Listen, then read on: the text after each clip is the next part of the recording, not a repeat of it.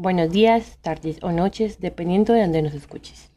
Sean todos muy bienvenidos a nuestro programa El futuro no es desechable. Me presento a nuestros oyentes, soy Eliana Peláez y en el capítulo de hoy, llamado Navegando en el misterioso Cauca, hablaremos sobre uno de los afluentes más importantes de Colombia. ¿Pero qué es un afluente? Este corresponde a un curso de agua también llamado tributario, que no desemboca en el mar, sino en otro río que suele ser más importante. Para empezar con esta charla, algunas teorías indican que el río Cauca, llamado por los indígenas Brenduco, pudo adquirir su nombre del quechua, o que está relacionado con el cacique que vivió en la región de eh, la entonces gobernación de, Popayán, o incluso que tuvo su origen en la actual región Caribe, en donde desemboca el río Magdalena. Mientras los primeros españoles en la región lo llamaban Río Grande, Cauca o Marta.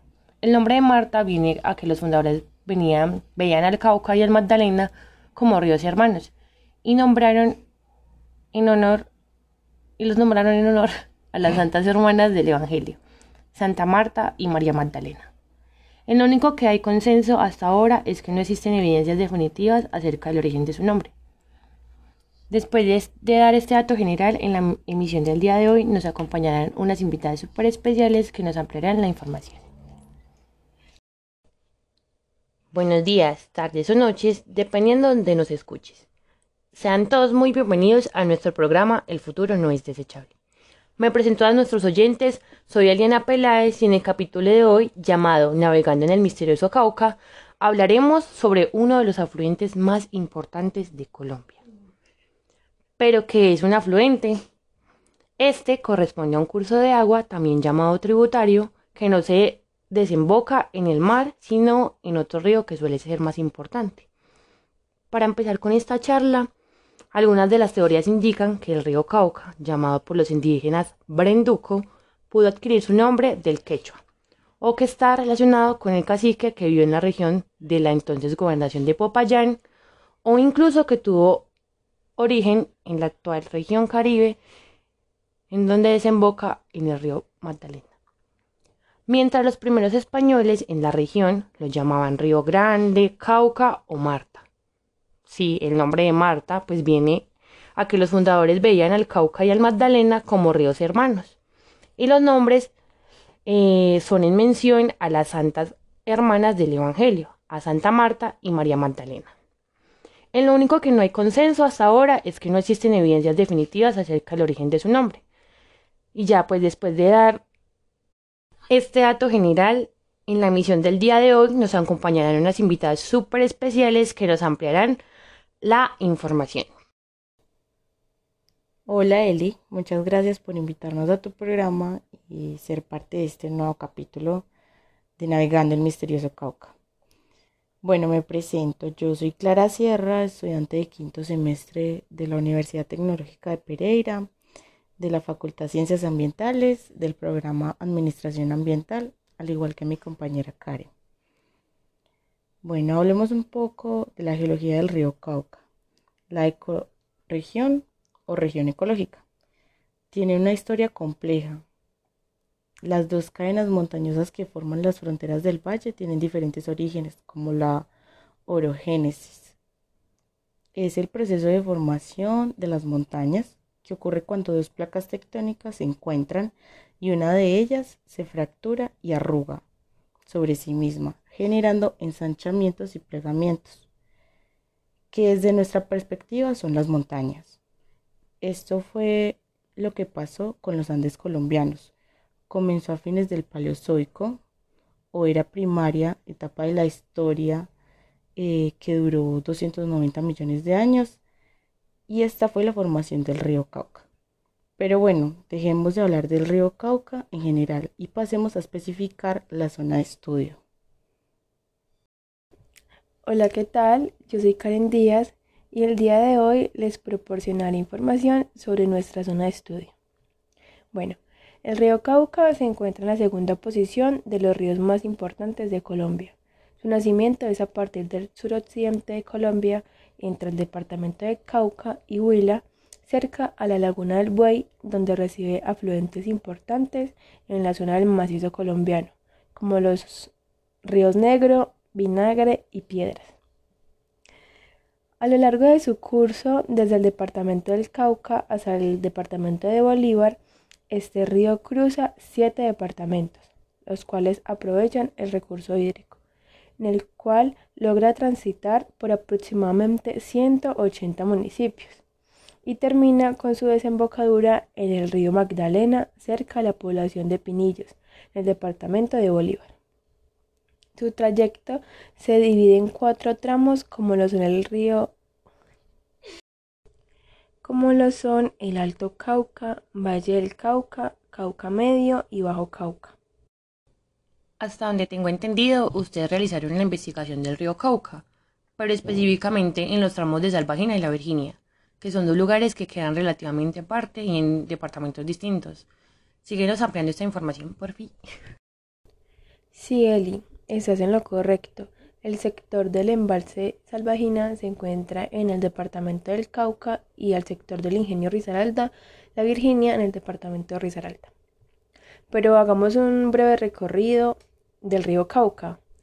Bueno, este pasa por la primera alteración artificial de su caudal en la represa de Salvagina construida por la Corporación Regional Autónoma del Valle del Cauca, CBC.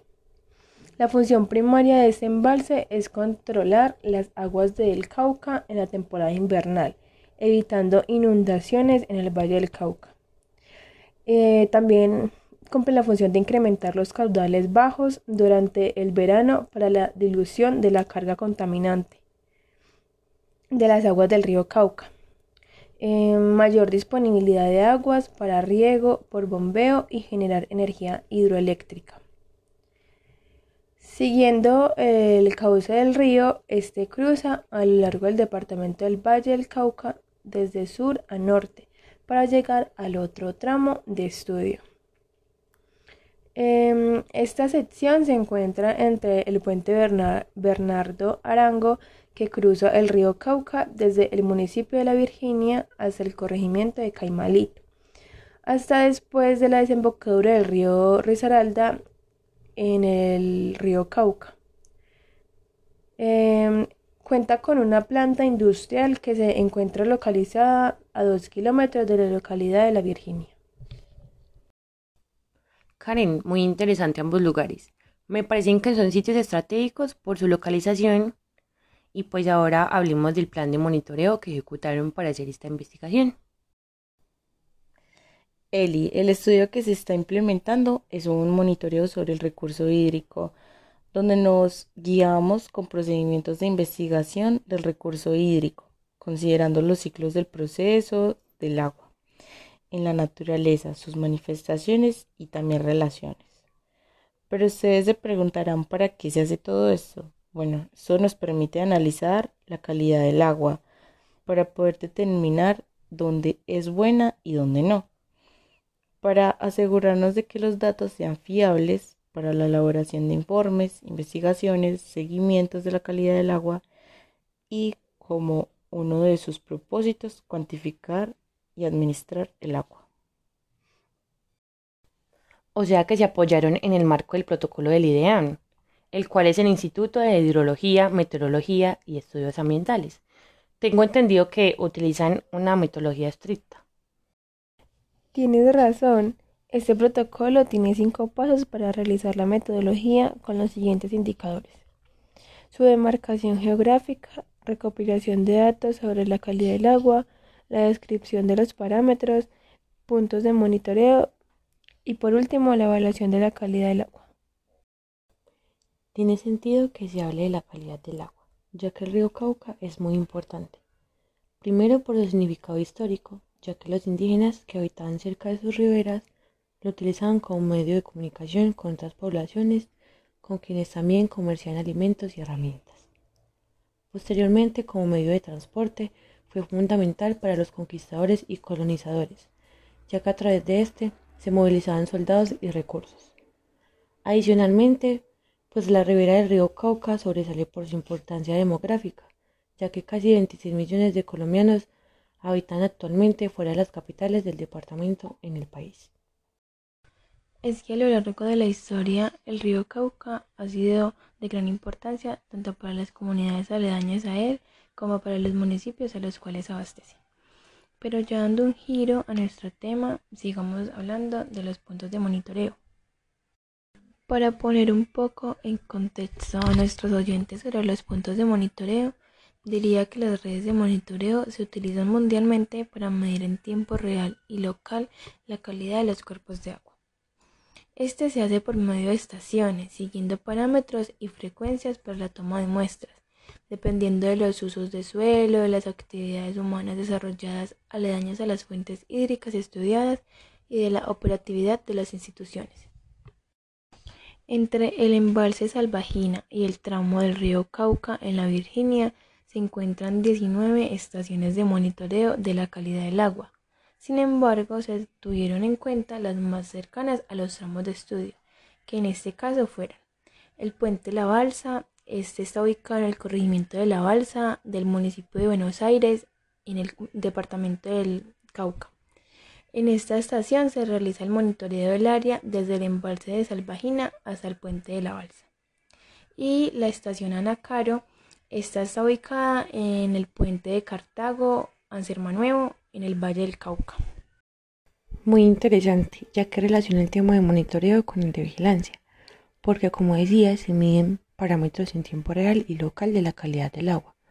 Y considero pues que este método con sensores remotos pueden ser de vigilancia local o vigilancia automática a distancia. Pero Clara, cuéntanos cuáles fueron los datos en los que se basaron para determinar la calidad del agua.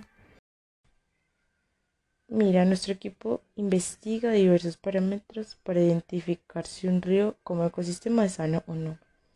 Implementamos variables físicas y químicas del agua como la temperatura, los nutrientes y el oxígeno. Los indicadores biológicos que son la flora y fauna acuática y también los indicadores de calidad del hábitat de régimen hidrológico. Estos indicadores los medimos con índices que determinan la calidad del agua, los INSF, o sea, los índices de la Fundación Nacional de Saneamiento. Esta fundación creó y diseñó un índice estándar llamado WQI, Water Quality Index, que en español quiere decir índice de calidad del agua, o sea, ICA. Estos índices son ICOMO, que es el índice de contaminación por materia orgánica, y COMI, índice de contaminación por mineralización, y COSUS, índice de contaminación por sólidos suspendidos, y por último, ICOTRO, índice de contaminación trófico. Para este episodio, claro que investigué un poco sobre el envase salvajina y como decía Clara en la parte de indicadores biológicos encontré en un artículo la relación de la fauna acuática, la cual trataba de la diversidad de peces que habitan en el embalse, ya que las muestras tomadas con la presencia de estos organismos indican que la calidad es superior a la de los otros tramos del río Cauca, porque se puede determinar que en todo el recorrido del Cauca no sean las condiciones ideales para albergar la fauna acuática. Bueno, preguntémonos, ¿Qué causa la baja calidad de los índices? Los factores que ocasionan mayormente una baja calidad del agua son los producidos por el hombre, como es el caso de los vertimientos de las industrias, los desechos sólidos y vertimientos de aguas residuales. Como ya lo dijo mi compañera anteriormente, se pueden categorizar por parámetros físicos, químicos y microbiológicos, que son los coliformes fecales, pH, demanda bioquímica de oxígeno, nitratos, fosfatos, cambio de temperatura, turbidez, sólidos disueltos totales y oxígeno disuelto. Bueno, queridos oyentes, ahora hablaremos sobre los problemas sociales que causan la mala calidad del agua. Como ya dijimos anteriormente, el río Cauca atraviesa 180 municipios, lo que quiere decir que más de 10 millones de personas tienen contacto con el cauce y por tanto depositan sus aguas residuales que son aproximadamente 330 toneladas de desechos sólidos, lo que equivale a alrededor de tres ballenas adultas. El Cauca y su cuenca ha sido desde los tiempos de la colonia un pilar fundamental para el desarrollo económico de la región. Allí se encuentra el corazón de la industria azucarera y cafetera del país. Gracias a sus valles fértiles y el fácil acceso al agua para el riego, Proliferan en la zona múltiples cultivos de diversa importancia para la economía.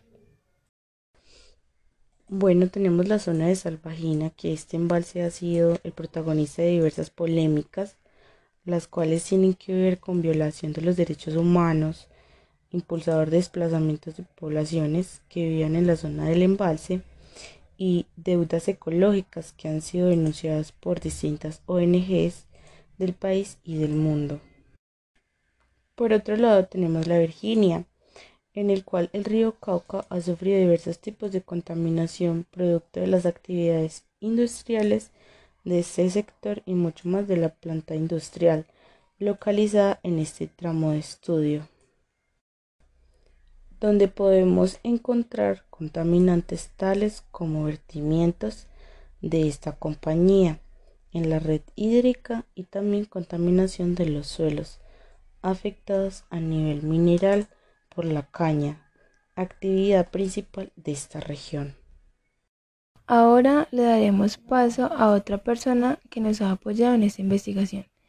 Ella nos dará una breve charla sobre cómo podríamos mitigar la baja calidad del agua y nos contará un poco sobre la importancia de la conservación de los ecosistemas acuáticos.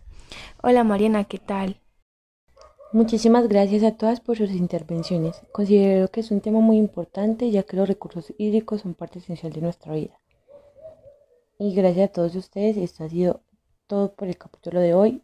Nos vemos en una nueva emisión aquí en nuestro programa El futuro no es desechable.